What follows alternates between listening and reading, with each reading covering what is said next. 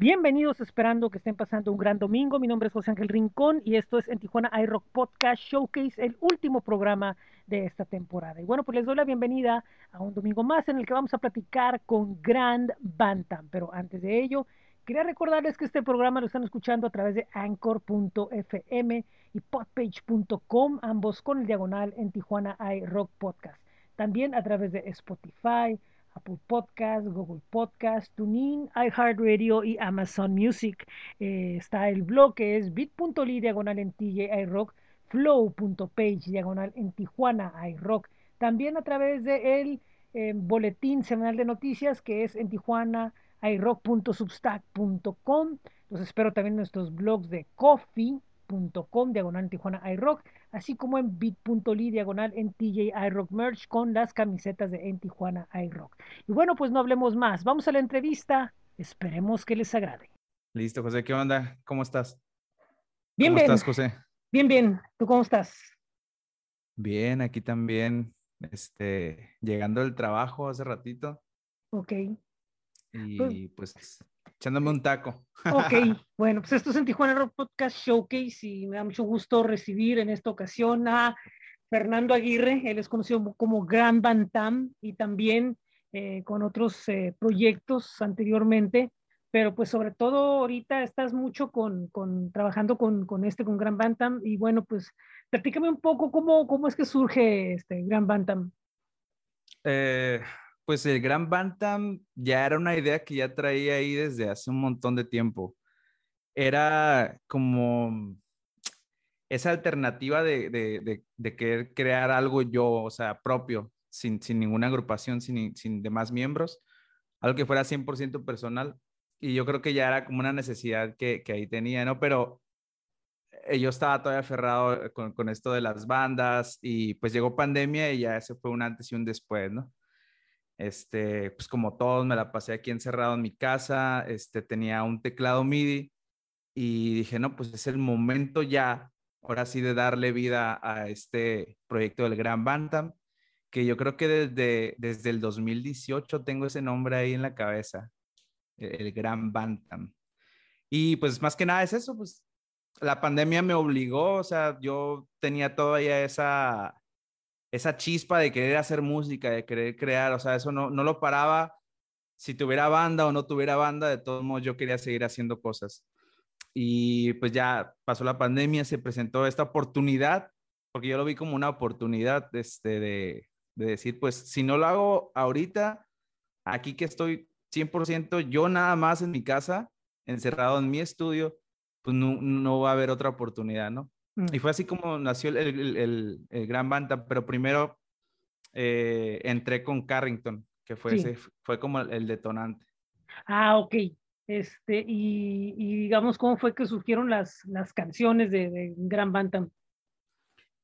Eh, pues del Gran Bantam son, uh, algunas canciones son que salieron en el año pasado, y otras que ya tenía también tiempo guardadas, personales, que quería sacar en su momento con, con Mountain Bridge y que quería sacar en su momento también con un proyecto que iba iniciando en el 2020 que se llamaba Los Hachiros. Sí, este, ya sé cuál. Sí, sí, sí, sí, ¿sabes cuál? Sí. Pues ese era un proyecto que quería arrancar el 2020 con él, era como que el regreso, retomar otra vez a una banda, escenarios, ¿verdad? Este, y de ahí había guardado yo canciones para, para ese proyecto. Este, te digo, antes del Bantam era Carrington y ahí también ya tenía unas cosillas guardadas que grabé como en el 2000, este, 2020, 21, mm. principios. Y saqué unas rolitas con Carrington. Ya después unas que dije, no, esto como que, Ere y yo decíamos, no, pues esto como que no se alinea tanto a Carrington. Este, ya después dije, no, pues entonces los voy a guardar más tiempo. Ya después se presentó la oportunidad y ya saqué a finales, en diciembre, los últimos días de diciembre, revelé el proyecto de que el Gran Bantam y que iba a estar sacando música bajo mis, este, pues nada más yo, no como Fernando, un proyecto solista. Ah, ok. Pero sí, pues la mayoría son canciones que, que están ahí desde hace rato o que salen así en la inspiración y, y a trabajar. Sí, y, y, estas canciones, eh, por ejemplo, ¿de qué lado se van? Porque pues me imagino que son cosas muy personales, no creo que puedan adaptarse como que al sonido de, de, una, de una banda. Yo, yo lo digo porque, por ejemplo, cada uno de los proyectos que mencionas tiene características muy diferentes, ¿no? Este, Mountain Bridge como que más energía tenía, ¿no? Este, Achiros pues era un poco más ácido, más psicodélico y, y, Carrington como que era más como que la onda de que ella cantara, ¿no? O sea, los dos, pero como más disco, más, más baile. Y más, movidón. sí. Entonces Gran Bantam es más, un poco más como reflexivo, un poco más una onda, pues sí, pues solo, ¿no? O sea, no hay más que buscarle. Pues de hecho las primeras, eh, la primera trilogía, así yo le digo, de, de canciones, que es Despegar 1996 y Me chingué la rodilla, pues son canciones como muy personales. La canción de Despegar, por ejemplo, es como una sanación mía, este, de volver a comenzar, o sea, de que, pues como dice la canción, mis miedos ya no están de alguna manera, porque ya me atreví ahora sí a iniciar este proyecto yo solo, o sea, porque incluso cuando empezamos Carrington, Eri y yo, yo lo veía todavía a Ere como un escudo para yo, ah, voy a mostrar mi música a través de Ere, porque quiero hacer que Ere cante y sea la estrella, así, no sé, Billie Eilish y, y Phineas, ¿no? Por decir. Sí. Este, ya después se presentó acá de que no, no coincidíamos con tiempo, Ere y yo, y pues al final de cuentas yo estaba en mi casa, yo seguía creando, haciendo cosas y, y le dije, no, pues déjame sacar este proyecto ya con cosas más personales, más, más de mí, pues, de mi historia. Te digo, Despegar fue como esa canción que hice para mí y para todos los que van pues empezando un proyecto otra vez desde cero, porque pues ya estaba como un Bridge como establecido con las bandas que tenía, pero empezar con Gran Bantam era como que eh, un reto para mí, un reto para mí que, que, que afronté, ¿no? Dije, vamos a aventarnos. 1996, pues es la nostalgia de los días que ya no van a volver. Cuando eras más joven, este, la vida no te preocupaba tanto como ahora, ¿no? Ahorita pues yo estoy atravesando una situación de que ya estoy viviendo casi de manera independiente, aquí con mi hermana viviendo en la casa. Y pues despegar, eh, despegar, me chingué la rodilla, pues es una canción personal que le escribí a mi, a mi hermanita que falleció hace algunos años, ¿no? Una historia que ahí ya, ya este, varias personas conocen. Y pues también refleja eso de que ya vas creciendo y no quieres crecer también de alguna manera, me chingué la rodilla, ya te empieza a tronar cuando vas subiendo las escaleras y dices, déjame, el, tiempo se está, se está corriendo y no se detiene, pues. o sea, yo, ya, bájenme aquí, ¿no? Esa es como la, la, clásica, ¿no? Bájenme ya de este tren. Pues eso también refleja, me, me chingué la rodilla. Eh, pero sí, como dices, son puras cosas personales casi. Sí, pues, o sea, de alguna manera tiene sentido porque eh, estar en una banda es una presión de estar con cuatro o tres personas que son las creativas y muchas veces piensan, piensan inclusive estar dentro del mismo grupo que no todos son creativos, pero en realidad, o sea, no son creativos en cuanto a letras, pero en realidad no, no, pues nunca lo vas a saber si no pruebas, ¿no? Entonces me imagino que ya no está, pero, pero también por el otro lado como que ya no está la presión como que de depender de alguien, ¿no? De decir, ay, ¿sabes qué? Pues yo sé pues, que alguien puede hacerlo y lo puedo, ahora lo quiero hacer yo, ¿no? Pues de cierta forma, fíjate que sí, era como que yo soy muy impaciente con las cosas. Eh, pues yo creo que todos los con los que he trabajado así en, en, en, bandas, Ere, no te va a dejar mentir que así yo soy como que, hey, vamos a hacer esto, mira, y traje esta idea y, sigo trabajando y sigo ideando cosas para meter a las canciones, llegaba a los ensayos y cambiaba cosas, o sea, siempre estoy como en, esa constancia y a veces, pues quieras o no, las personas pues tienen su ritmo, tienen este, también sus prioridades en, en cuanto a sus cosas personales, ¿no? Y pues poco a poco me, me, fui dando cuenta de eso, ¿no? Que pues a lo mejor no todos compartimos la misma visión y eso no quiere decir que esté mal, pues este, simplemente que pues todos tenemos como direcciones diferentes en, la vida, ¿no? La mía, yo te puedo decir ya con seguridad que es esto, la música. Sí, sí, no, no, lógico, no, y aparte, o sea, también no, no, la, la, la gente, digo, los que saben, saben bien qué onda de lo que has hecho, pero quienes no, o sea, pues que, o sea, ¿cómo no va a ser la música si, si te has metido en un montón de ondas como estar en los proyectos que estás y luego aparte de eso la Costa Records y estar haciendo un montón de eventos y, y, estar lidiando con, con un montón de cosas adentro que tiene que ver con, con los shows y las bandas y, y conocer como que otros, lo que, lo que otros piensan pero tú sí lo viviste y, y, no, y lo peor, o sea, no lo viviste ahorita que tienes una visión ampliada, sino que lo viviste bien joven, de andar con esto, los lugares, las carrillas, el dinero, no sé, muchas cosas que involucra hacer los eventos, que muchas veces es al revés, ¿no? Cuando ya vas caminando, como que, ah, ya puedo hacer esto, ¿no? Todo al revés, todo al principio y luego después, pum, ahora ya, ahora sí como que estoy empezando mi ritmo, mi onda, ¿no? Pero simplemente son procesos, son, son, son procesos que caminan diferentes, ¿no? Sí, pues eh, al principio era perrearle, ¿no? Era estar si eras una banda que iba empezando, a lo mejor no te podías dar el lujo de rechazar acá que me invitaron a tocar el viernes acá eh, en el centro, ¿no? Sí. Pues al final también, pues tú tienes la energía y los de la banda tienen esa emoción de salir a tocar. Todavía me acuerdo mis primeras presentaciones y una vez que nos aventamos un maratón de, de, de tres shows o dos, me parece, que para nosotros era como que, wow, estamos como viviendo el sueño, ¿no? Pero Sí, también eso de la Costa Records me, amplió como el panorama ya desde la perspectiva ya como de organizar también música, ¿no? Organizar eventos. Eso de la, de la Costa Records también fue una etapa muy, muy, muy chida. De hecho, ahorita que la mencionas. Sí, sí, porque fíjate que, que yo siento que es una época, mira, como que yo siento que como que la escena en general, hay épocas como que, como que sobrevaloradas en justa dimensión y hay otras que como que los mismos que están dentro no las ven que, que algo significa, ¿no? Entonces yo siento que hay épocas como que súper sobrevaloradas en, algún momento de que, ah, es que estaban tales bandas, tal, tal, y no había nada, o sea, no nos hagamos.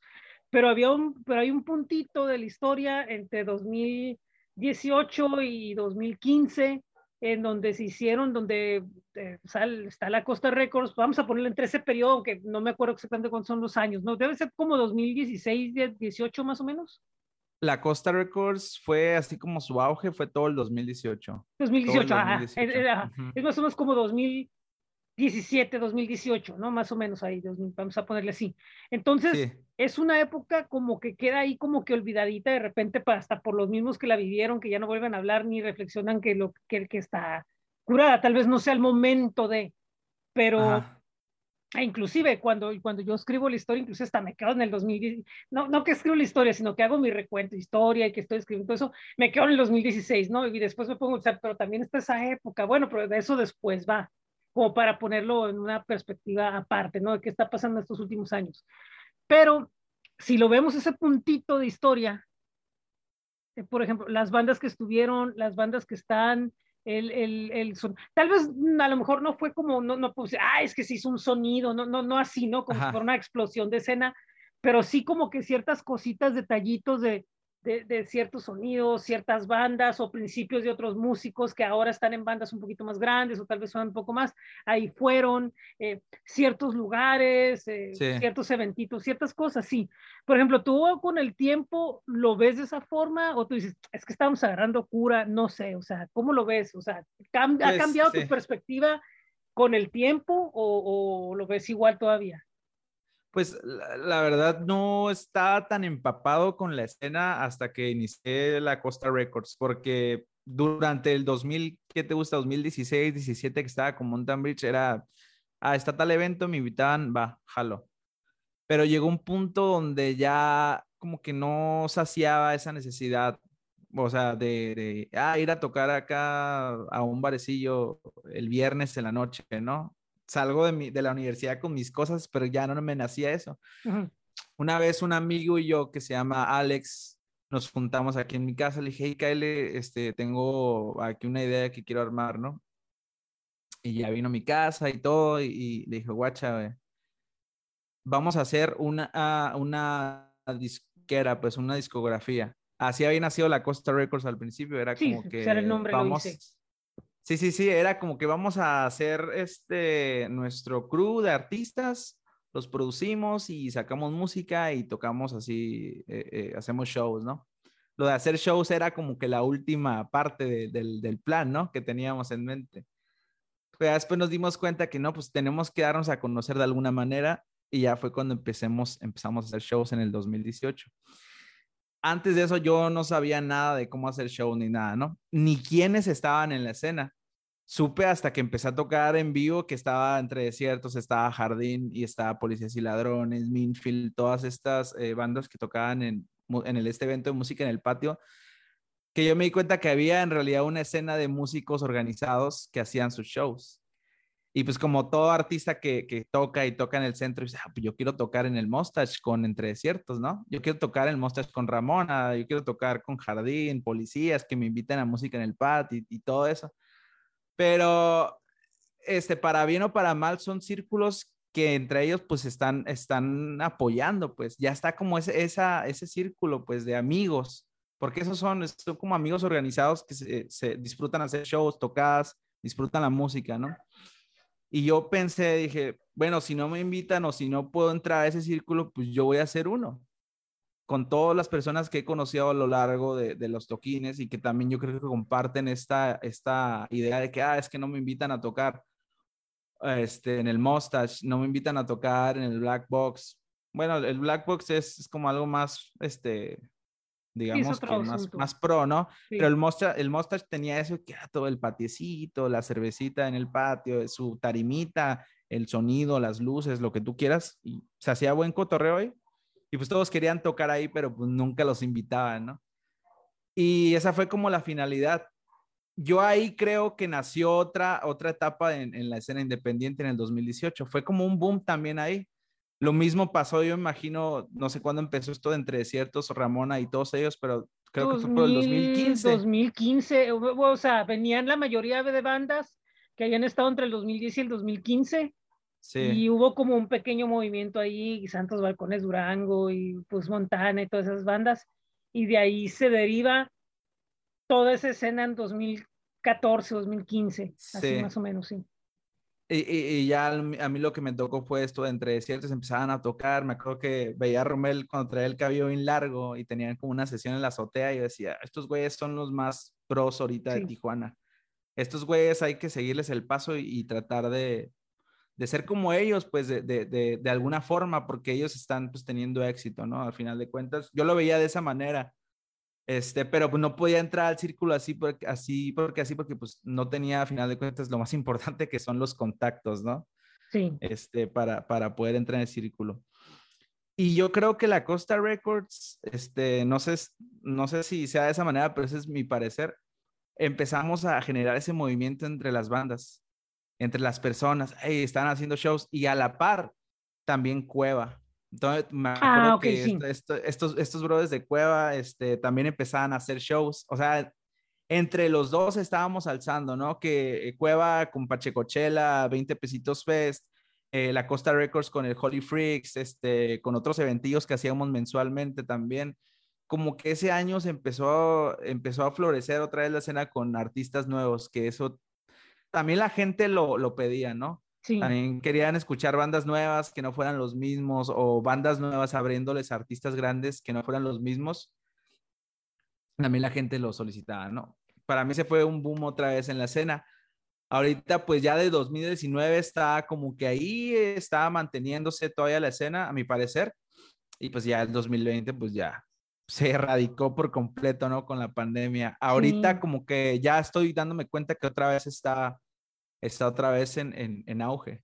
Sí, yo, con, prospectos nuevos, ¿eh? Con prospectos artistas nuevos. Fíjate que, que, de alguna forma, por ejemplo, cuando estaban, estaban ustedes, estaba Cisaron, estaba La Morte Oro, estaba... Ay, no me acuerdo quiénes más estaban, pero eran bastantes banditas así, va. Sí. Y, sí, sí, sí. Sí, y luego, ¿quién, no, luego, ¿quién más estaba? Este, estaba, pues invitábamos mucho a Vinyl Beach, eh, invitábamos mucho a Moderest, este... Grunge el rollo acá con ellos. Sí, ah, sí. Esos no sé por qué no dejaron, por qué dejaron de tocar, tocaban bien chingón. Pero sí, sí, fue, fueron nuevas bandas que, que empezaron a, a, a subir. Y luego, por ejemplo, hay bandas, perdón, que, que, están como que son como que en el puentecito ese de que les tocó una, esta y la otra como Coral Cuts, ¿no? Que son de las que ah, les tocó. Los Coral Cuts. Que, que, que, les tocó como que el, el, puente de las otras bandas. Sí, sí, eh, sí. Ustedes, esto, y como que nunca, no, digo, no sé qué pasó, pero ahí están, ¿no? O sea, todas, sí, todas, todas salen y están todavía como que muy presentes en todas estas épocas, ¿no? O sea, estamos hablando obviamente de 2015 para acá, ¿no? Los últimos cinco o seis años.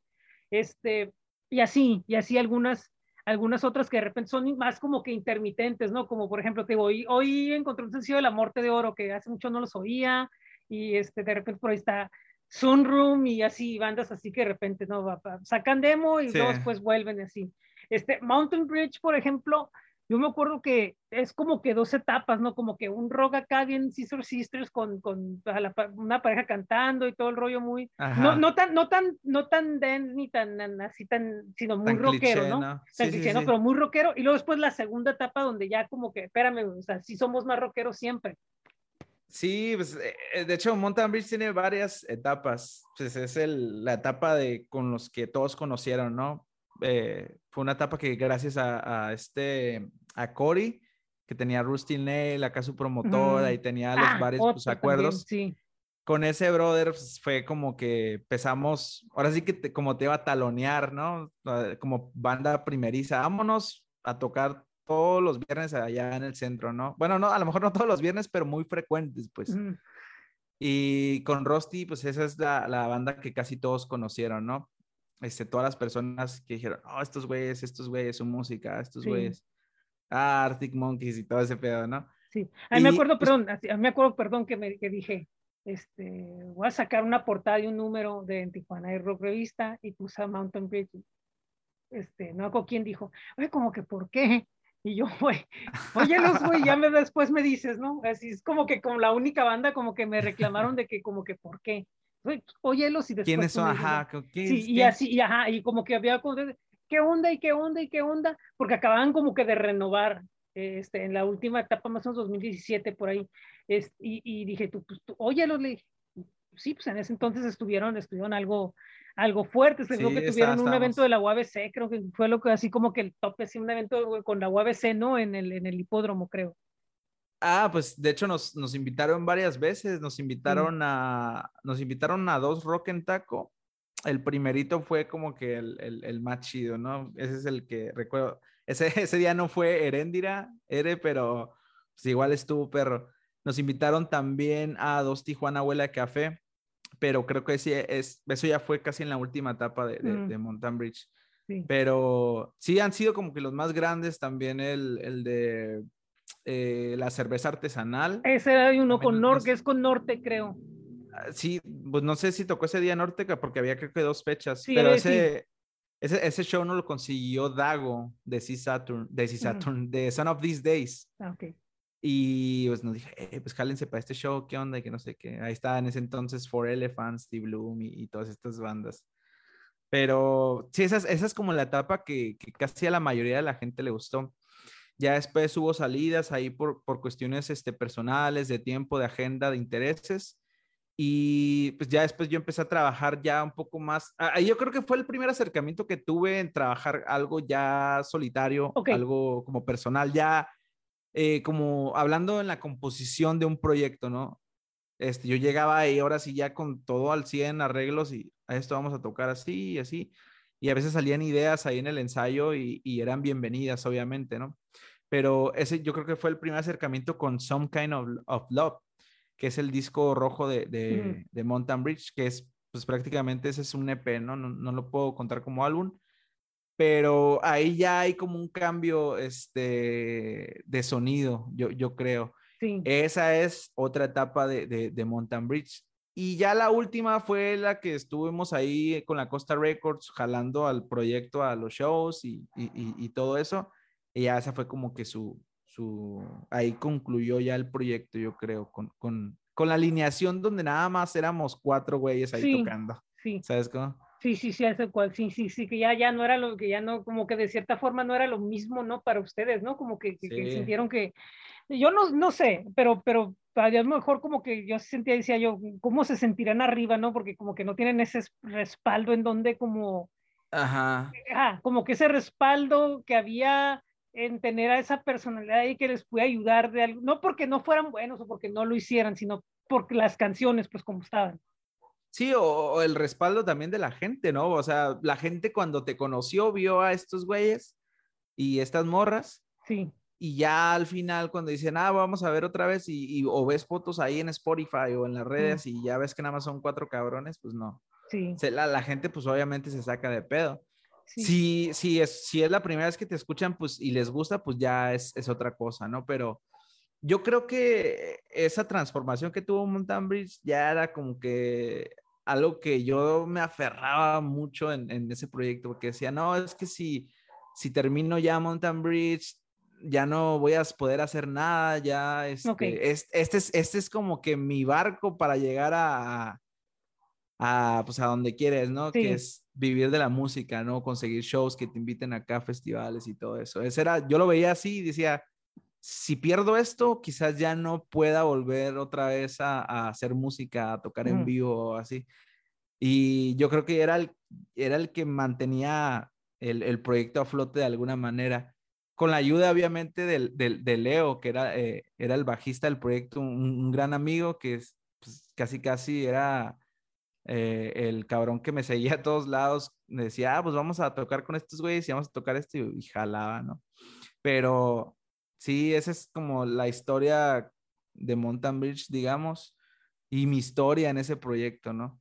Y, y, Hashiros, porque fue muy, muy breve, muy momentáneo el paso. Eh, yo recuerdo de haber escuchado como que una canción en el acoplado del Topo Records.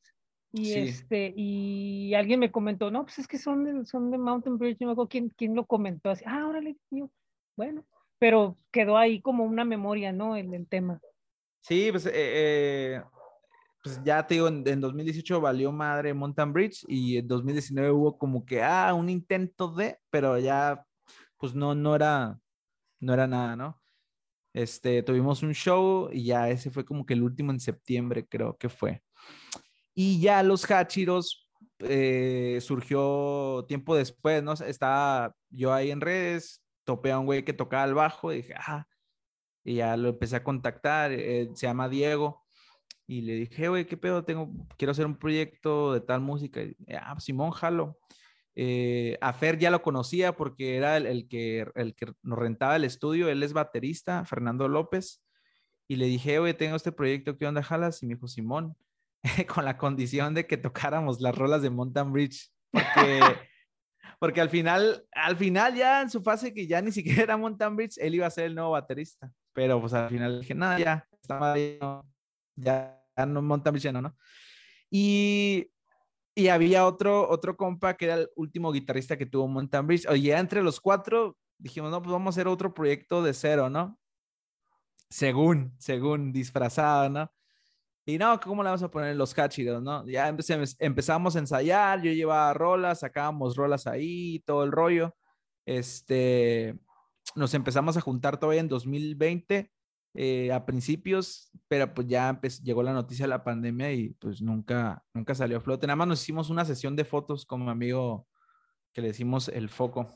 Y nunca, este nunca hubo algún plan, no hay un plan de decir, vamos a ver qué podemos sacar con eso, o prefieren dejarlo ya así como que por. Pues el único, sí, es que sí teníamos plan. Yo me acuerdo que fuimos a grabar ahí eh, no, de hecho fuimos a ver como un spot que tenía ahí este Carlos del Topo Records. Sí. Y estaba ya como, como por poquito más adelante de 5 y 10, por ahí tenía creo que es un estudio más grande que el que tenía Notai, porque Notai era como su home studio, ¿no? No, ah, este era el del auditorio, ¿no? Atrás del auditorio. Ah, creo que sí era por allá. auditorio, sí. Y, y nos invitó a ver acá cómo estaba el show y, y, y, ya fuimos, ¿no? Y yo me acuerdo que ese día salimos como que, ah, ok, ya teníamos un plan de cómo íbamos a manejar Hachiros con estrategias y, ah, vamos a hacer contenido en redes, vamos a, a, publicar tantas canciones, vamos a trabajar en esto, vamos a buscar patrocinios para hacer show. ya tenemos como que todo ese ideal. Este, Diego, Fer y yo eh, pero pues nunca, nunca pudimos concretar nada. Lo único que hicimos fue esta sesión con el topo y la sesión de fotos que, que, hicimos para, para empezar ya a reactivar. Ya teníamos como que iba a ser el primer sencillo, eso que grabamos con el topo. Este, ya andábamos viendo cuántas canciones íbamos a grabar con el topo, ya andábamos viendo todo ese show, este, hacer sesiones, hacer videos, bla, bla, o sea, cosas ya pues ambiciosas, profesionales para un proyecto musical, ¿no? Sí. Porque ya, porque la, la, la idea que, ya- que teníamos es que pues vamos a hacer esto y lo vamos a hacer bien, si no, pues ¿para qué? Sí, entiendo. Este, ahí, ahí concordamos en, en eso. Y pues te digo, pues llegó pandemia y Sí, valió madre.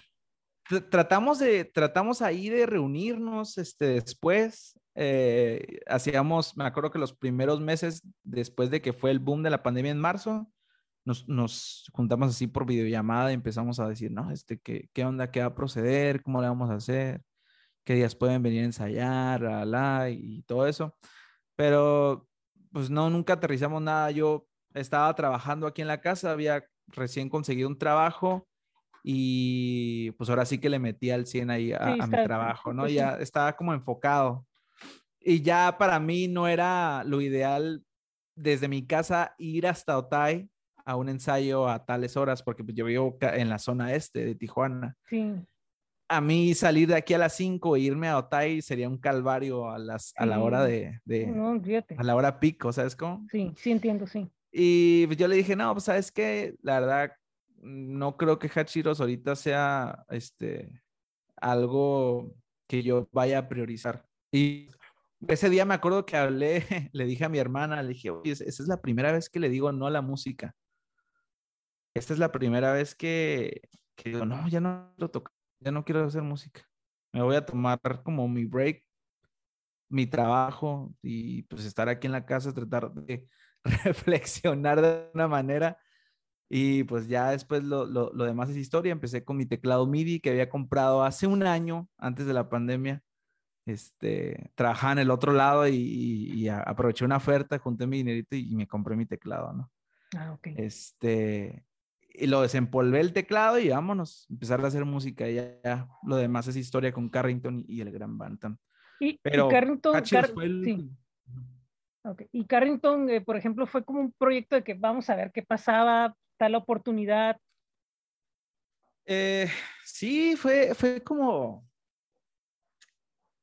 la verdad, fue como algo mm, ah, por nostalgia. Yo lo hice, Mm. yo la verdad lo hice por nostalgia, Ok, porque este estaba, estaba así en pandemia y me acuerdo cuando tocábamos el Mountain Bridge, el, el primerito. Y le mostraba música a la gente de, Mountain Bridge. "Ah, No manches, cantan bien curada ustedes dos. Y siempre se me quedaba eso, ah, cantan bien curada, cantan bien curada. Y bien soberbios también, y yo en las pedas. Ay, cantamos bien chingón los dos, güey. Y fue como que, ah, Simón. Y a, a finales de 2020, como en diciembre, me acuerdo que así de, la nada, ah, yo con Ere hablaba así como esporádicamente, o sea, nos mandábamos cosas de que, ah, me ya salió esta nueva canción de tal artista, ah, mira este meme, o por Mountain Bridge nos hablábamos, ¿no? Pero un día así pues, dije, "Ah, deberíamos de hacer música otra vez. Lo empecé a meditar y le mandé un mensaje, pues yo soy bien casi arrebatado, soy bien intenso. Hey, Ere, tenemos que hablar de negocios, le dije. Y ya, ella me dijo, arre. Y dije, ah, ok, pues ya, ya sabe de qué estoy hablando. Este, cuando, cuando le, ya sabía de qué estaba hablando cuando le, cuando le dije eso. Ya nos reunimos aquí en mi estudio, ya le empecé a platicar que traía estas canciones, que deberíamos hacer un, un concepto acá de, de un dúo. Al, al, principio era ese concepto de un dúo de, de dos eh, personas que cantan acá, hacen su música, bla, bla, bla. Y nada ambicioso, esa era nuestra regla, o sea, nada ambicioso, nada que hay que conseguir tocadas cuando ya se acabe esto de la pandemia, okay. hay, que, hay que sacar tantas canciones, este, tales fechas, hay que sacar un disco y bla, bla, bla, o sea, nada de eso, nada más tenemos una rola, tiene potencial, trabajamos en ella y la lanzamos. Eso fue en diciembre del 2020, eh, pues toda la mitad del 2021 trabajamos en, en el sencillo de Fine, que salió sí. en verano del 2021. Y pues sí le metimos un montón de, de, de ahí de, de, coco a esa canción. Eran sesiones de revisión, grabaciones, feedback de los dos. Ella hice estos teclados. Este, ah, era, se me ocurrió meterlo, eh, meterle este teclado, este arreglo, bla, bla. Y ya era, me decía, ah, mira, escucha esta canción, mira, esta parte estaría chido meter algo así. Así, así fuimos construyendo la canción y el proyecto también. eh, sabíamos que teníamos que hacer de alguna manera contenido porque pues, en ese entonces ya TikTok ya estaba, ya estaba, este, ya era muy popular. Antes de pandemia no era como que te preocupara hacer un TikTok para darte a mm. conocer y, y, ahora sí. Y ya eso como que entró ahí en, en los planes yo trabajaba en una, yo trabajo en una agencia de marketing y empecé como que a juntar mi trabajo con, con lo que hacía. Eh, yo hago contenido para, para, diversos clientes que tengo ahí en la agencia y dije, ah, pues vamos a agarrar a Carrington como si fuera otro cliente, le hacemos una planeación de contenidos que vamos a estar publicando y, y, todo ese tipo de cosas en tendencia, ¿no? Y así fue como se desarrolló Carrington eh, en, en, su primera etapa, nada ambicioso, nada, Nada así como que, ah, vamos a preocuparnos por hacer shows. No. Era más como disfrutar la música, como realmente era al principio, ¿no? De que no te preocupas por ir a tocar al centro, ¿no? Pero pues, terminó creciendo o qué, porque pues, suena que como que como que entraron como que ciertas ambiciones, eh, no, no malas o ambiciones en el sentido de que, sino como que tenía que no sé. Eh, en la pandemia el estilo de vida era muy diferente. Ya cuando se empezó a normalizar, cambió otra vez el estilo de, vida porque otra vez volvías a retomar tus actividades que hacías regularmente, ¿no? 2021 eh, todavía está así como que todavía en tema ahí esto del COVID, no podíamos salir, o sea, trabajamos remoto o trabajamos nada más tales días a la semana íbamos a la oficina y así. Y pues la verdad, eh, somos personas que tenemos otras cosas que hacer, ¿no? También. Ere otra vez lo alcanzó, alcanzó sus responsabilidades que tiene en su, en su vida personal, otros intereses. Y pues yo tenía esa hambre de, ¿qué, onda? ¿Qué vamos a hacer después? ¿Qué vamos a hacer ahora? Y pues era como que ah, otra vez estoy cayendo en ese círculo vicioso de querer yo hacer. Entiendo y, la otra persona, ah, es que no puedo, ah, es que, y no es que esté mal, te digo, o sea, cada quien tiene como sus cosas que, que hace. Para mí la música siempre ha sido como que, ah, lo pongo por encima a lo mejor de algunas cosas, ¿no? Y esa fue, yo creo que ya la, la, la sentencia de decir, este proyecto de Carrington nada más va a ser temporal y yo creo que vamos a estar sacando una o dos canciones al año. Ah, ok. Nada más que vamos a estar sacando la canción del verano, según nosotros. Ese es como que el, concepto que traemos. Siempre la del verano. Y antes de que se acabe el año, otra más como rebajadona, otra de diferente, ¿no? Ok. En, en 2021 salió Fine y después salió en octubre la de Animal. Salió por estas fechas. Está muy perra. La de Animal. Sí. Las dos, eh, pero esa sobre todo tiene cierta, cierta onda ahí, está curada.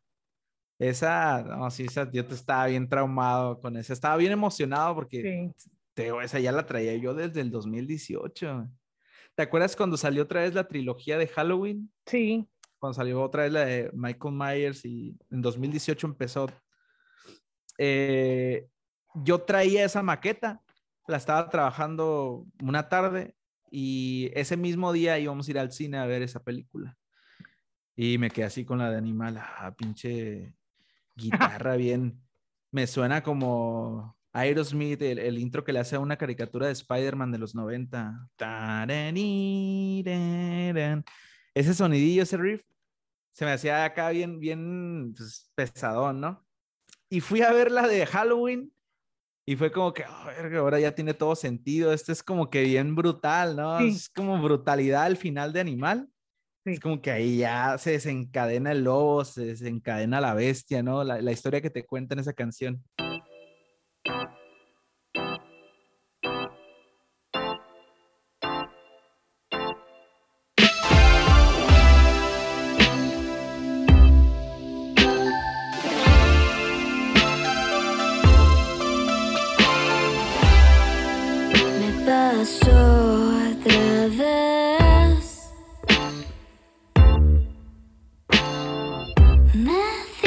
Y que busque en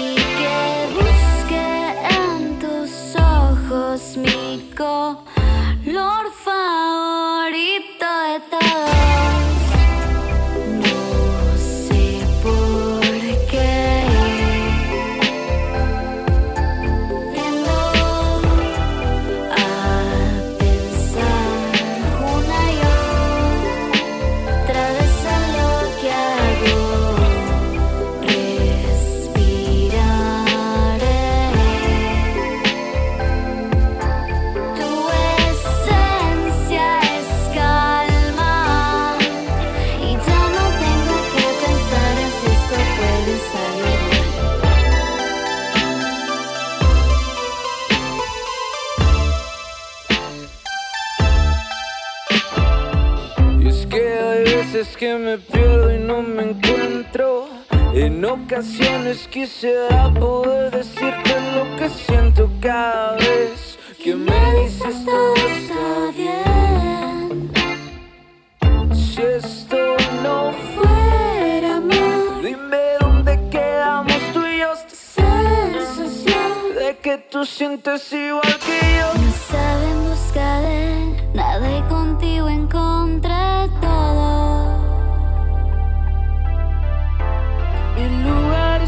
aquí donde no tengo miedo de ser. Y es que todo lo que me das no lo encuentro en nadie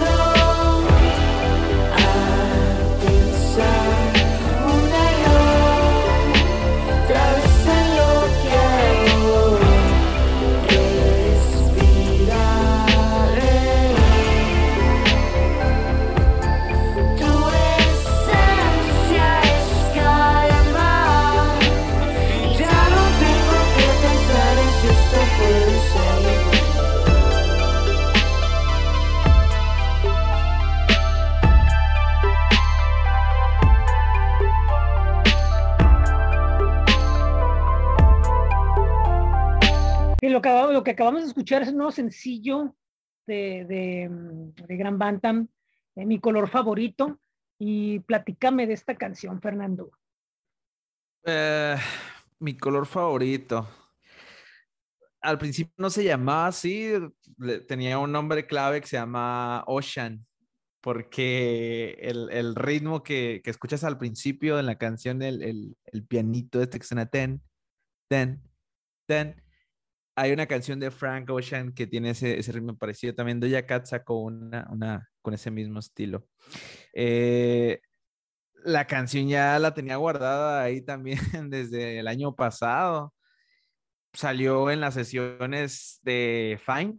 Salió ahí como que en un momento ahí de a ver qué sale. El teclado, eh, tratando de hacer algo de música, encontré como ese, ese ritmo, esa, ese ritmo del- de, la rolita.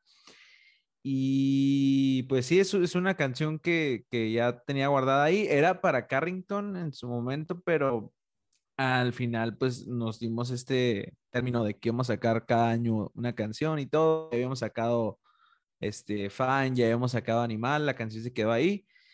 Tiempo después ya fue lo del Bantam y apenas hace algunos meses este, dije, ok, ya voy a, ya voy a lanzar esta canción ya como el, el cuarto, no, el que es quinto single, Sí, creo me parece Sí, el, el quinto. Y Sí. no, pues ya, ya la vamos a lanzar. Ya la vamos a lanzar y, y- y ya estábamos trabajando, eh, terminando la letra, porque era cuando recién la había hecho, se le enseñé la canción y dije, ah, no manches, déjame sacarle una letra y ya le empezamos a sacar letra, ¿no? A, a la melodía. Pero sí, originalmente esa canción era para Carrington. Ahorita la vamos a sacar con Bantam, pero va a cantar Erendira. Yo creo que con, con esta canción que salió de, de Carrington este año, la de Femme Fatal, sí. eh, y esta que va a salir ya es como una... Ahí le vamos a decir al mundo que Carrington prácticamente ya es Eren, ¿no? Y yo soy el productor de. Carrington, ¿no? Que ese ya es, ya es como la idea que ya vamos a tener de Carrington. Vamos a, a- a sacar música donde eres, a final de cuentas, Carrington, ¿no? Y esta canción, ya con el Bantan, es un featuring, este, Gran Bantan y Carrington. Ah, ok. Este, para, para que no se pierda eso que, pues, de, que nació de la canción al principio, ¿no? En su momento. Ok. Que hasta habíamos hecho un video ahí en, en TikTok y todo el rollo para anunciarla como Carrington, pero pues ya se, se, se quedó ahí en el baúl.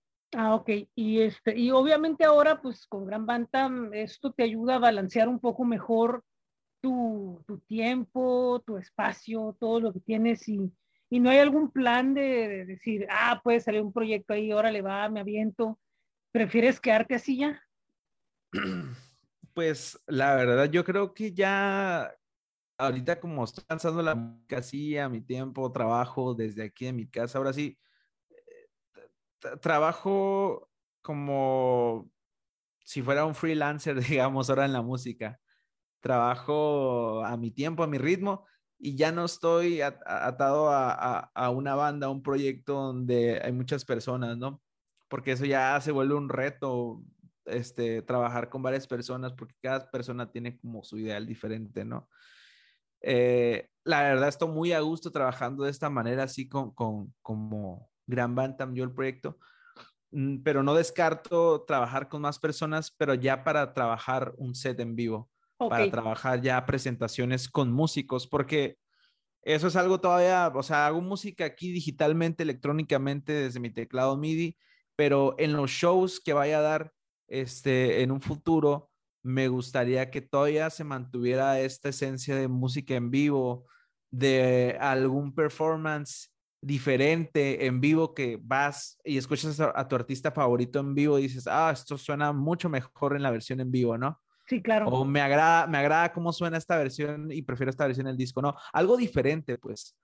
Eso no, eso no lo descarto, pero ya sería trabajar con músicos que saben lo que hacen, que estamos en el mismo canal en cuanto a la industria musical, no en el proyecto como tal, Entiendo. sino que sí. sabemos cómo se mueve, sabemos lo que implica este, abrirle a un artista grande, el objetivo y todo eso que, que tiene una banda, un proyecto, lo sabemos.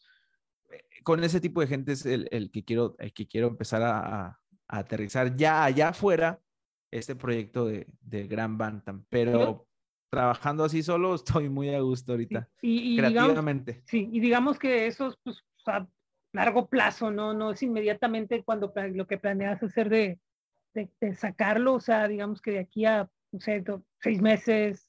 Pues es a, es, al- es a largo plazo, pero ya estoy empezando. Ahorita, por ejemplo, ya, ya este, contacté, a la- de hecho, contacté a los, a los dos que, que íbamos a hacer Hachiros, con las dos personas, este Fer, que te decía el baterista, y Diego, que es el, el bajista. Eh, este, este año, hace algunos meses, conocí a otras dos personas, me invitaron a una sesión así como bien, no improvisada de que ellos la hicieran así a la y se va, sino improvisada mi invitación. Porque me dijeron, hey, ¿quieres tocar acá? Gabilondo Session se llama. Sí, sí, ¿Quieres sí. tocar acá en Gabilondo Session? Este, me pasaron tu música, me gustó, no sé qué vas a hacer hoy, si quieres, jálate. Y ahí conocí a un compita que se llama, que le, dicen Brito, ¿no? Jonathan Brito. Y a otro que se llama Chris Sandoval. Ese ya lo había topado porque es stage manager de, esta, de estos eh, dudes de Stone Avenue. Eh, a ellos los jalé y ahorita ya tengo así como mi equipo. Ahorita, durante este mes de noviembre, vamos a estar ensayando, ensayando para una presentación que tenemos, curiosamente, en otro Tijuana Huela Café. Y pues es, es, es lo que vamos a estar preparando ahorita para hacer un set en vivo en diciembre. Ok. Este, y ya, pues, es una buena, es un buen pretexto para arrancar, arrancar ya, ensayar otra vez, de vuelta a, a todos estos, estas sesiones con músicos, de verdad. Ah, ok. Y todo dedicado a, a- a- a Gran Bantam, o sea, no, no, Ah. no, absolutamente. Perfecto. Sí, pues ahí quiero, quiero incluir un poco a Carrington porque pues aprovechar el set y yo creo que la música también de Carrington no se ha explotado lo suficiente por, porque no le metemos en realidad al proyecto eh, constante, no hay constancia en el proyecto. Pero las presentaciones que tenga así con el Gran Bantam, yo creo que estaría jalando para algunas canciones a Aire para poder sacar esto de Carrington también. Sí, porque a mí, a mí me parece que ninguno de los dos se puede quedar como que así nomás, ¿no? O sea, Sí, no. porque No, hay- yo- hay- yo- se ha trabajado mucho y como que tienen Sí, mucho exacto. potencial en diferentes formas cada uno.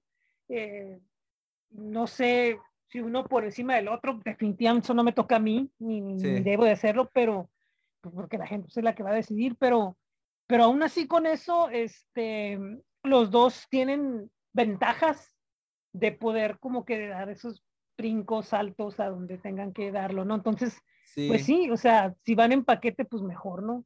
Obviamente respetando la individu- individualidad de cada uno. Exacto, de las de cada ideas. Y Ujú. si, por ejemplo, alguno necesita estar solo en algún momento, pues va a pasar. Pero Sí. pero sí que no se pierdan, sí. Sí, pues yo, yo cuando hago música siempre trato a las canciones como bebés. Ah, este es mi bebé y... Y ahora sí, yo creo que entiendo a los padres cuando dicen que no tienen un favorito porque todos se preocupan, o sea, te preocupas por todos los hijos que tienen, ¿no? Sí, En este caso yo me preocupo por todas las canciones y todos los proyectos que tenga. o sea, esta canción hasta me preocupa porque va a sonar mejor que la otra. Y digo, no, es que tengo que encontrar ese balance. O saco una o, o- o- saco las dos y ahí que se canibalicen. No sé, esa es como sí. mi No, mentalidad. no, no, que o, la, o ¿no? la clásica, ¿no? Que si no sale muy bien, digamos, ah, pues como que el bastardito, ¿no? Pero pues tengo que cuidarlo de todas maneras, ¿no? O Sí, sea, sí, sí. No, y, y- y te mm. sorprende que a la gente sí le gusta así como está, pues. Sí, y tú te quedas, es. "Ah, no, no estabas tan feito como pensé, ¿no? Sí, a la hora, a la hora, oye, pues no, entonces si eres, si eres legítimo, ¿no? Así, ¿no? Sí, pero reconozco que hay canciones que sí pegan más que otras. Eso Lógico. sí, ¿sabes? Porque a veces tú sacas una canción que dices, oh, esto, es- esto a mí me gusta mucho, pero porque a lo mejor es el mood que traes. Pero a la gente dice como que, ah, esta no, esta sí, esta me gusta más, esta otra. Bien Tiene curioso porque muchas veces trabajas la onda y lo que no, no te convenció mucho es lo que pega y lo que te convenció como que te la superlatió, a veces como que Ajá. tarda más, ¿no? Así Sí, me, sí, me- sí. es bien curioso porque la semana pasada sí pasó, ¿no? De que subí un podcast de, de un artista súper, súper independiente y así como que varias escuchadas. Subí algo con Kinky, no lo escuchó nadie, ¿no? Así como que, No o manches. sea, te quedas así como que, ¿qué onda, no? O sea, o- o a lo mejor soy, no es el artista, entonces pues, no es el artista, es como yo lo presenté, pero aún así Sí. sientes como que cómo es posible que, que el, que el podcast que tanto te esmeraste como para que lo oyeran todos y dijeran, mira qué, qué onda de que, de que, de que hiciste esto, de que tuviste esta oportunidad, todo eso, no, y el otro, pero al final de cuentas, cuando pasa el tiempo, dices tú, valió la pena porque no es por ahí, es por seguir la línea de, de los artistas Sí, ¿no? sí, sí, sí. Entonces no hay problema, no, lo, no, no le veo gran, gran problema a una semana. Si no le veo gran problema a una semana, pues con el tiempo menos. Imagino que para el artista una canción que piensa hacerla como para mainstream o para que entre Ajá. radio y no entra, pero la que no desea que entrara es la que pega con Es la, gente. A fin de cuentas, con el tiempo dices tú, "Oh, valió la pena porque conecté entonces mejor con el público, ¿no? Di- Directamente. Sí, eso, eso de, fíjate, es, es algo que, que tengo muy presente el- a, la, a la gente, lo que le gusta. Ya con este proyecto del Gran Bantan, ya también ya lo veo un poco de, de manera estratégica. Si tú te fijas, Despegar tiene como una vibra acá indie alternativo todavía, ¿no? Hay guitarras eléctricas, hay bajo, hay batería, hay un sintetizador, todo chido, ¿no? 1996 ya exploraron un ritmo un poquito más a lo mejor urbano, digamos, en cuanto a las pistas de batería, el bajo, sintetizadores Sí, gordos poco, acá sí, que que retumban retumbe, acá, sí. boom, boom, boom. Algo diferente, pues. Y la de eh, Me chingué la rodilla es grunge, es shoegaze, es acá bien ruidoso, es como que algo más rockero, algo más desenfrenado. No es tan, no es tan limpio así como el indie alternativo, este, ni tan acá urbano, ¿no? Es algo diferente. Y con eso he estado tanteándole a la gente qué es lo que les va gustando. Porque a lo mejor yo puedo decir, ah, hago urbano, hago acá trap, hago acá con esos- ese tipo de ritmos. Y yo voy a decir, pues esto es lo que va a pegar y la gente le va a gustar, pero a lo mejor todavía tienen esa, eh, esa, ese gusto por la música alternativa, Sí, por claro. escuchar guitarras, y a lo mejor es por ahí. ¿Sabes? Como hay que ver Sí, como entiendo. diferentes caminos para ver qué es también lo que está gustando a la gente. Y para ser honesto, también es algo que yo estoy escuchando realmente, porque yo es- escucho un montón de música de trap, escucho mucho RB, eh, muchas influencias todavía de Estados Unidos en cuanto a artistas. eh, Frank, Frank Ocean, Tyler the Creator. Sí. Este, y es algo que ahí tengo también yo como artista, soy una esponja de- agarrando influencias y obviamente las tengo que plasmar de alguna manera en mi música. Ahí se ve como que a- a- alterada la música que hago con las influencias que tengo. Sí, es lo que lo que estaba platicando yo con, con, con Scaler el, el- el- en la del miércoles, ¿no? O sea, que es, y no me acuerdo con quién más lo platiqué, que creo que con alguien de la entrevista anterior, no, me- no, no me acuerdo con, se, me- se me olvidan las entrevistas que, las últimas, a pesar de que son recientes, ¿no? Este, pero era lo que platicábamos, que, que ahí es donde te das cuenta que la sensibilidad del público no es la misma sensibilidad que tiene el músico para percibir los sonidos y lo que oye. Porque, por ejemplo, em, no, el público quiere obligar a- al- al artista a que si eres indie, eres indie, se acabó. Y eres rockero, eres rockero y se acabó. Ay, no Pero- te puedes salir de ahí, exacto. puedes ser de ahí.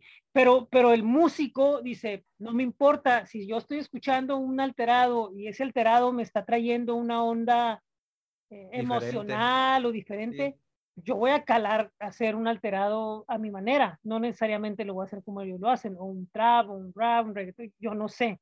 Entonces, Sí. La gente dice, no, ¿cómo? Pero, pero es bien curioso porque, porque te repito, tiene que ver con la sensibilidad. Posiblemente el público, al guiarse más por un gusto del sonido y ritmo, no, por, no de otros factores, es lo que hace, y el músico tiene como que más factores más amplios. Yo, ¿sabes? Como que lo, lo siento como, como las personas, eh, digo, no, no estoy diciendo que estén enfermo en músico, pero como el autismo, ¿no? O sea, Ok. Que por ejemplo la sensibilidad de que oyes el sonido y te vibra de una manera, por ejemplo, estás oyendo una Sí, canción sí, sí, y el la sonido te vibra de una forma así muy fuerte, muy fuerte, muy fuerte y se te queda grabado. Y al Ajá. público en general no tiene la sensibilidad. A a eso es a lo que quería decir. No tanto la enfermedad, sino la La sensibilidad de una la de persona ajá, hipersensibilidad que se La desarrolla. ¿no? percepción, La claro, percepción. a eso es lo que me refiero. O sea, de que como por ejemplo, como esas personas que son sensibles, eh, en este caso el músico no es que esté enfermo, sino que es sensible, diferente en cuanto a ritmo, en cuanto a preparado o empírico. O sea, Sí, sí, No sé sí, si te me entiendo. bien. Sí, te, te- te entiendo totalmente. Sí, pues yo cuando escucho alguna canción de, de, por ejemplo, de Rosalía, sí, ahorita que Rosalía estuvo acá a tope este año con Motomami, eh, yo al, fin, al principio la escuchaba y decía, ¿qué es esto primero? ¿No? Esa es la pregunta, ¿qué es esto? ¿Qué estoy escuchando? Después empiezas a escuchar más, empiezas a ver ahí eh, cómo empieza a trabajar ella su música y todo, como que las influencias que tiene y toda la estructura que ella tiene. Ella lo ve de una manera que dices, esta canción tiene así, suena así por tales influencias de artistas que yo escucho. sí, Yo, de cómo percibo su música y cómo yo la quiero eh, transmitir también de alguna manera, ¿no? Pero el público allá afuera no se da cuenta de eso.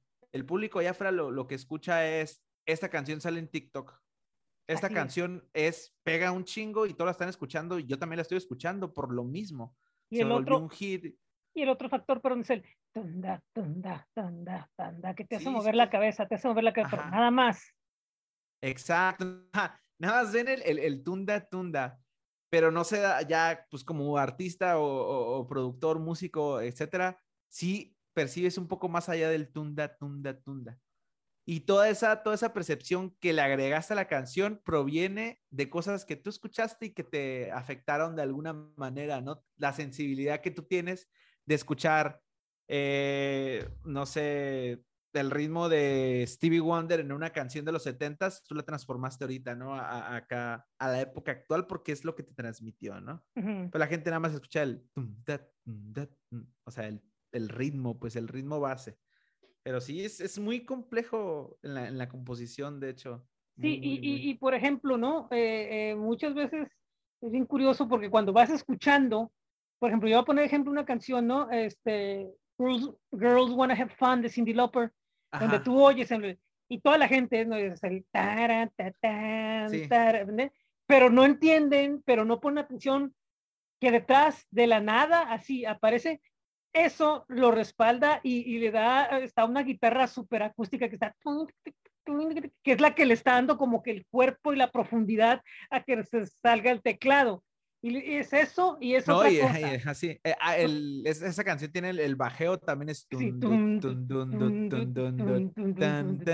que va acompañando. Entonces, si tú le quitas eso y le dejas nomás el puro teclado y lo demás es así como de la guitarra, pero no de la acústica, sino de la otra, Ajá. no tiene. Entonces, cuando tú ya vas aprendiendo a, a- a- a como que escuchar, tú te das cuenta que oye, tiene un montón de factores por los cuales hacen que resalte esta parte. Sí, Si eso no está como respaldo, pues e- es como, es como una casa, o sea, están los cimientos, ¿no? Lo que sigue, ¿no? Las bardas, todo, o sea, pero, pero están los cimientos. Entonces, una canción es lo mismo.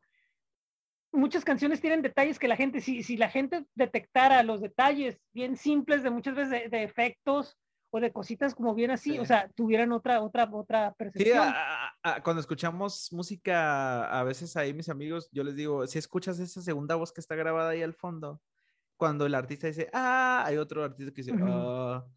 Y eso está como que construyendo la voz principal, la que tú escuchas. O sea, ya lo escucho ya de alguna manera como las, las cuatro capas de voces en una, ¿no? Por ejemplo. Y eso es algo que la gente no, no, no se da cuenta cuando escucha la música. Ya, ya como que el oído también está entrenado. se entrena así. Y fíjate Se que qué curioso porque, porque, por ejemplo, se decía durante muchos años, durante mucho tiempo fuera la teoría, ¿no? De que Despacito está, la canción de Despacito está compuesta sobre los cuatro, ¿cómo se llaman? Los cuatro ritmos que los cuales en la mente humana entran y hacen, la, hacen, hacen que pegue, ¿no?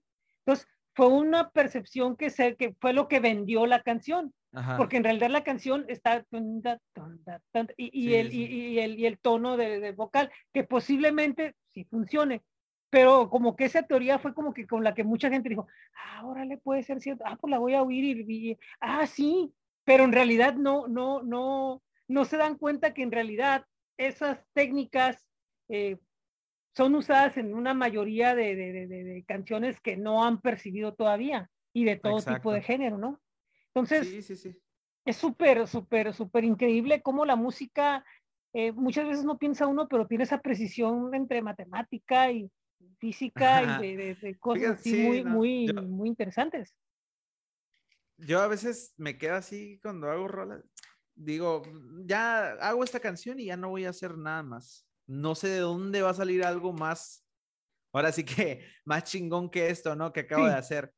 Y mi jefa me decía, yo a veces paso ahí, te escucho en tu cuarto ahí haciendo música y, y después llegas y me enseñas, mira ma lo que hice esta canción y le metiste tamborazos acá y una guitarra acá y, y me pregunta, ¿y y cómo se te ocurre todo eso? O sea, ¿de dónde sale? ¿Cómo dices?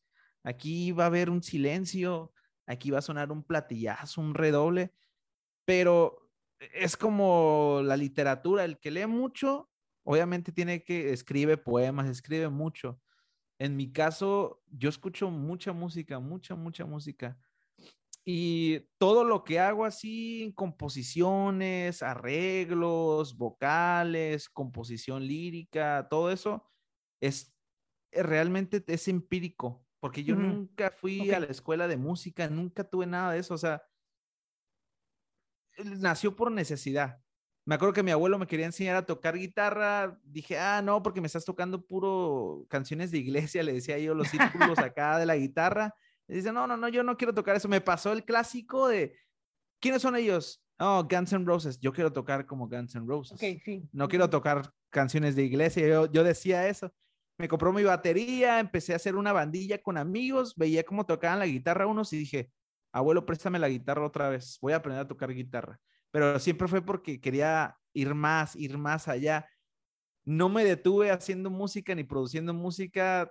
Tuve una mala experiencia en un estudio, aprendí yo aquí a moverle, haciendo y deshaciendo en el programa de, edición de música, grabando con micrófonos de rock band, este, tratando de moviéndole a la ecualización, viendo tutoriales, viendo cosas, un montón de cosas en internet y escuchando sobre todo mucha música. Y así es como llegué yo a decir, ah, vamos a ponerle esto aquí, vamos a poner unas voces acá, vamos a poner silencios, así. Porque también escucho toda esta música, ya sé cómo funcionan a lo mejor eh, la tendencia en cuanto a composiciones, ¿no? Sé que hay unos puentes que son de esta manera, hay arreglos, hay pausas, hay versos, estribillos, este, coro, puente, lo que sea. Y eso es muy complejo para, para, para poder, ¿no?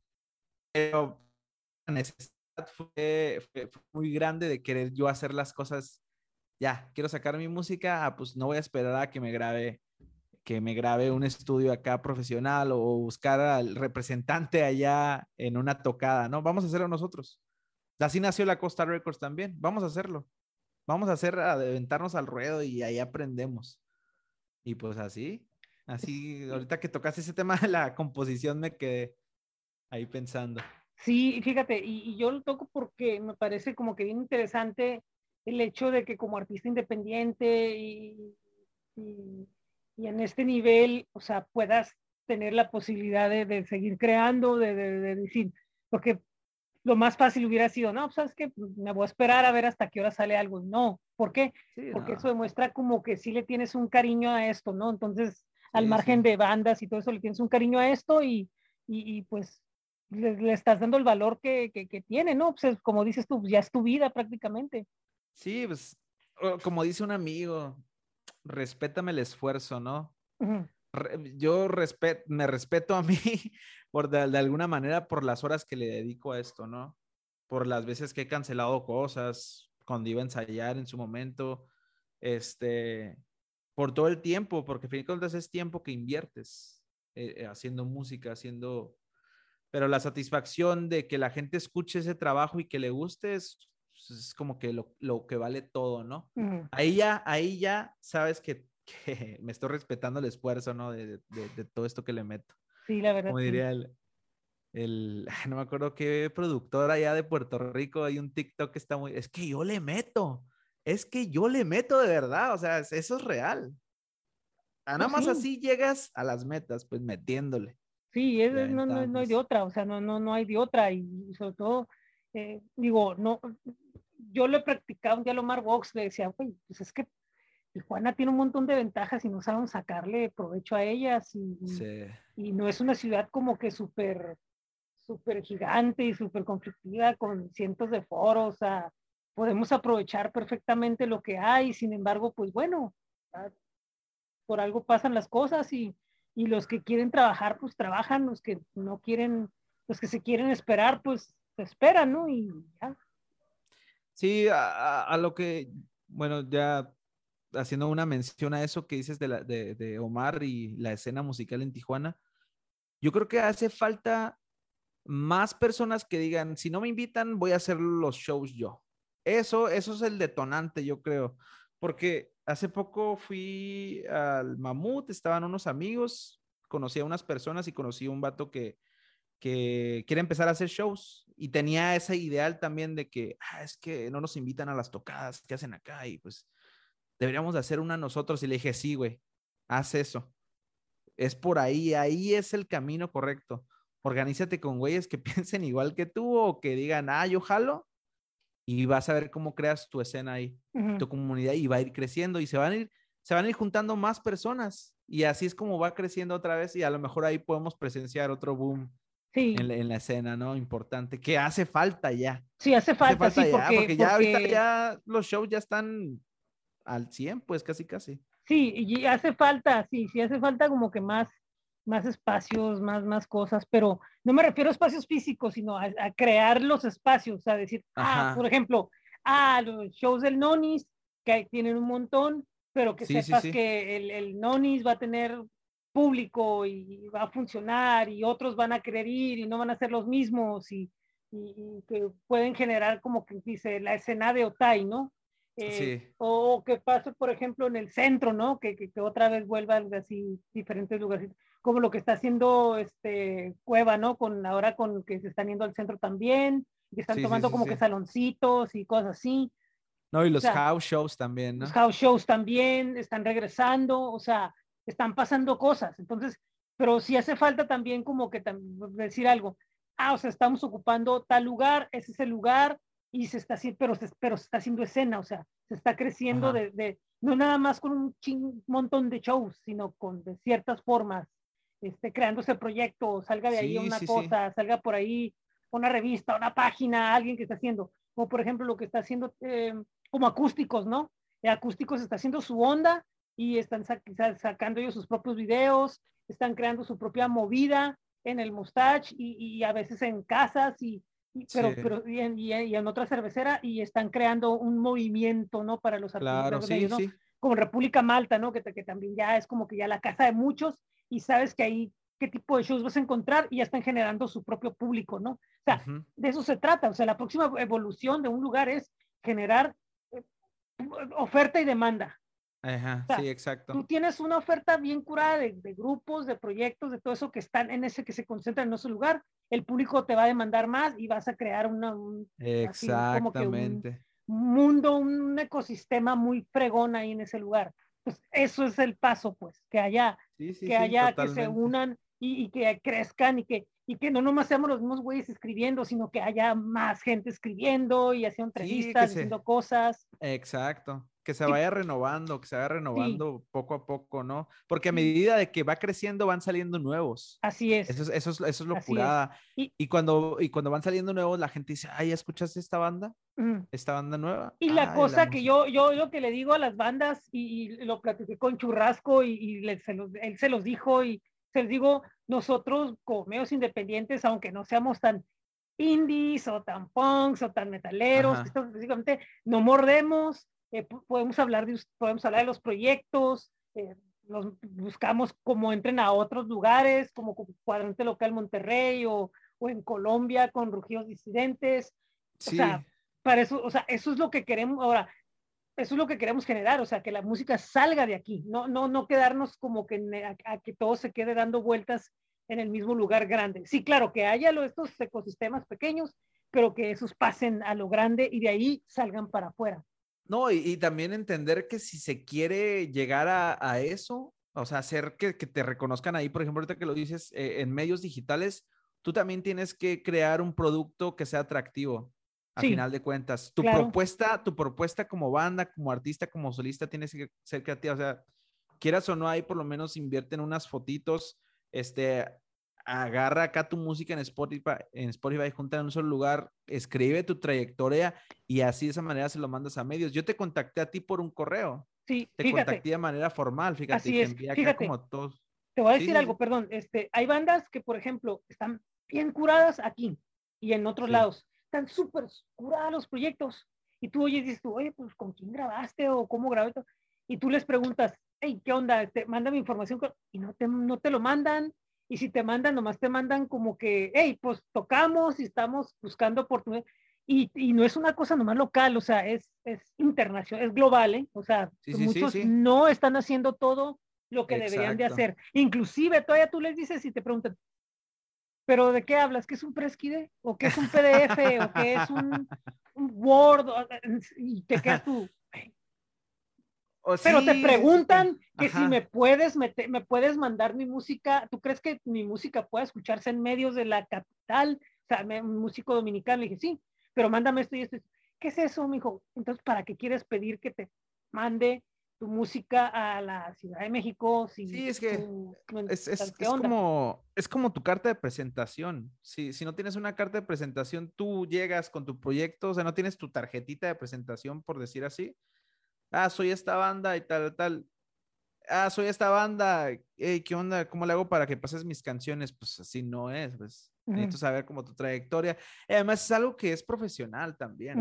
Este, ya eso ya te separa de, de- de un producto que apenas va empezando, ok, sí, vas empezando chido, este, pero tarde o temprano si pegas, tienes que crear todo ese material para poder tocar puertas. Sí, claro. Porque a lo mejor no te contactan o no contactan a medios porque no, no tienen ese material o no saben que tienen que mandarle el correo a, a la revista. Piensan que los van a, a mandar mensaje a la revista y decir, hey, ¿qué onda? Estuve viendo tu proyecto. Algunas veces pasa, Sí. pero no siempre es así. Y por no, eso la digo, pues, otra. No, la no hay- otra. Pero, pero ¿sabes cuál es el problema? Que muchos dicen, es que no nos hacen caso.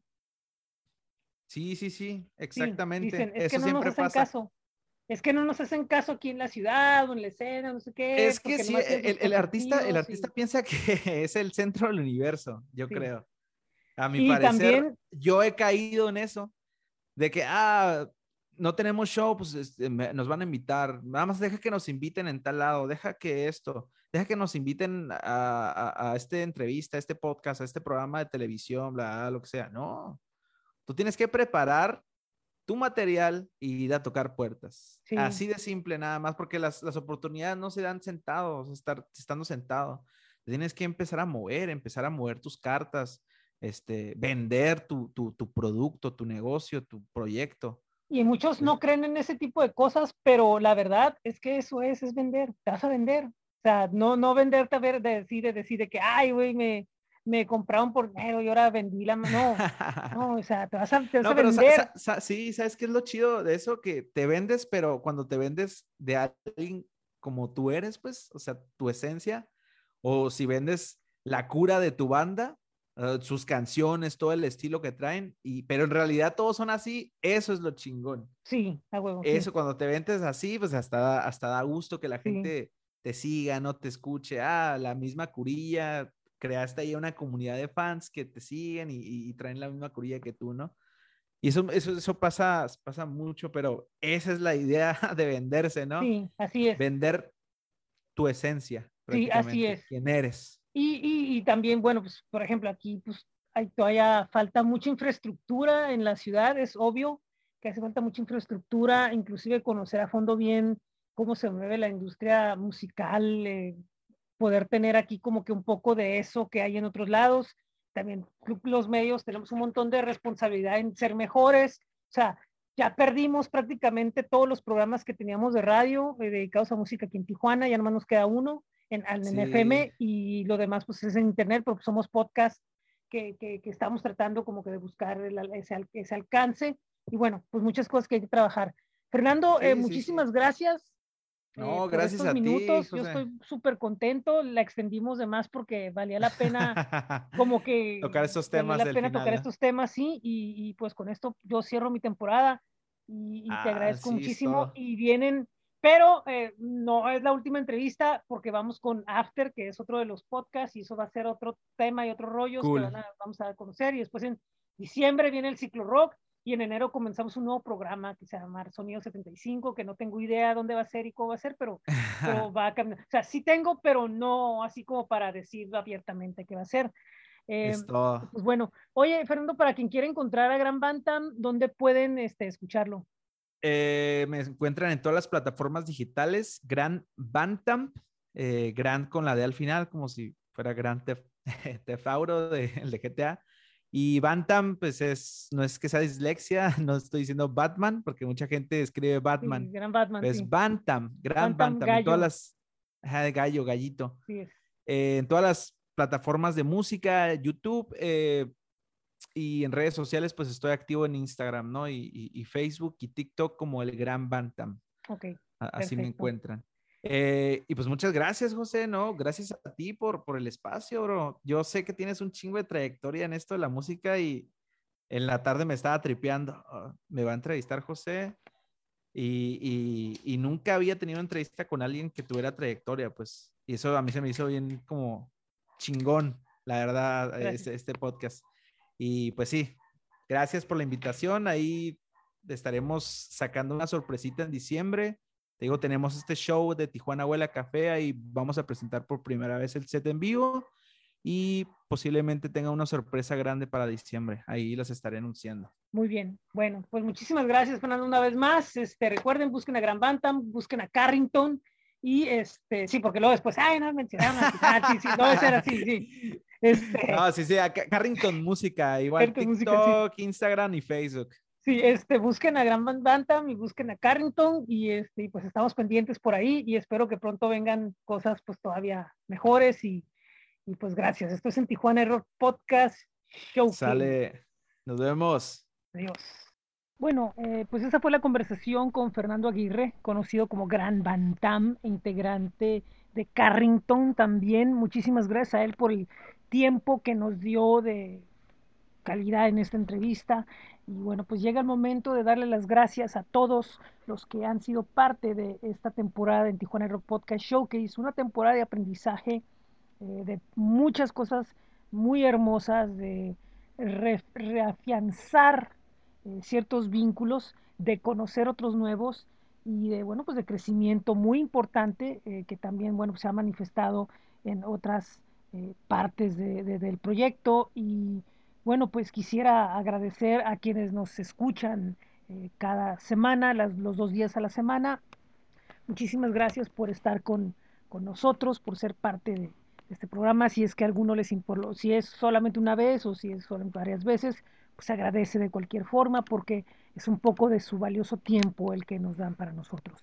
Quisiera agradecer a las bandas que estuvieron con nosotros este, pues de una por una, artistas que estuvieron, eh, Águila y Cóndor, a Témpera, a Santi Márquez, 432, Bruja Violeta, Santa Fe, Madamur y sus hombres, Dice in the Sky, Diego Inferno, Las Cruces, eh, Fucking with Nuns, eh, Los Insurgentes, Cave Echoes, Enzo, Trinchera Norte Ska, a, Keepers of the Flame Festival, a Hostel, a Gravedad, a los Jumping Beans, a Viaje a Venus, a Salet, a Lite Ruiz, Jafid Hernández, MX, al Pure Festival, dos Pure Underground Entertainment, a Pragma debajo del promedio, a Big Insomnia, a Mascarat, Los Ostinatos, El Centorres, eh, a, a este, al encuentro de la industria musical en Querétaro, a Metro Feroz, otra vez Mark, Emil Busla y Nomerac, Ericolisp, a Scaler, a Devil's Night, a Post en sí y a Gran Bantam les agradezco. Obviamente a quienes estuvieron eh, detrás de esas entrevistas como eh, Cigarro a Medios, Alessa Santos con Red Unicorn y Agencia Plata, eh, también a, a, Mosh Booking que nos dio dos entrevistas, también quiero agradecerle al Keepers of the Flame Festival, ¿quién más? ¿A quién más? ¿A quién más? A FM a, F, a, MFM que nos dejó hablar con, con este Elsen Torres. Y, bueno, muchísimas gracias a estas agencias que, que confiaron en nosotros, también a, a Gabriela Peter por, por, por, ella y su equipo dejarnos platicar con Devil's Night. Eh, ¿Qué más? Pues, ¿qué es lo que sigue? Bueno, ¿qué es lo que sigue? Eh, vamos a empezar con la temporada en noviembre de en Tijuana iRock Podcast After. Son entrevistas, también va a haber con músicos, pero principalmente van a ser con personajes de la industria musical en general. Eh, próximamente van a ver ya eh, confirmado los personajes que van a estar de 17, 24, 1 y 8 de diciembre. Eso va a ser en otra página y bueno, pues pronto les voy a presentar, va a ser en, en, la, en, página de Facebook. Y de ahí nos vamos a ir al ciclo Rock Invierno, en, del 18 al 25 de diciembre, con varias entrevistas que ya poco a poco hemos tenido listas para, para todos ustedes. Eh, y de ahí en enero vamos a empezar con Sonido 75, donde bueno, pues vamos a, retomar lo que son los programas, pero pues va a ser un programa diferente. Ustedes acaban de escuchar el piloto hace un par de semanas, eh, un mes más o menos que fue el piloto que, que publicamos el 12 de octubre, eh, donde bueno, pues presentamos eh, música y comentarios y, y, un poco de alguna charla y bueno, pues eso va a ser el nuevo programa, va a ser algo eh, que más, va a tener un poco más amplio y estamos eh, trabajando eh, en ello. Y, bueno, una vez más, muchísimas gracias, muy buen día. Yo soy José Ángel Rincón y esto es en Tijuana iRock Podcast Showcase. Recuerdo que los programas los pueden escuchar en anchor.fm y podpage.com, ambos con el diagonal en Tijuana iRock Podcast, también por Spotify, Apple Podcast, Google Podcast, TuneIn, iHeartRadio y Amazon Music. Pueden visitar nuestro blog que es bit.ly diagonal en TJ iRock eh, los links diferentes en uh, flow.page diagonal en Tijuana iRock. También eh, pueden ir a nuestros espacios de Facebook, de Twitter, de Instagram, de YouTube, donde bueno, siempre estamos listos para atenderlos. Eh, también al boletín semanal que es en Tijuana iRock .substack.com, la tienda de camisetas que es en Tijuana iRock Merch, bit.ly, diagonal en Tijuana iRock Merch. Nos pueden leer en el Círculo Viru, nos pueden leer también en cuadrantelocal.com bueno, pues por ahí próximamente en algún otro lugar. Y bueno, pues muchísimas gracias. Hay nuestro blog de coffee y obviamente el rock calendario en astj.com. Bueno, muy buen día, muy buena tarde, muy buena noche. Nos vemos pronto. No va a ser larga la ausencia. Después en Tijuana iRock Podcast Showcase.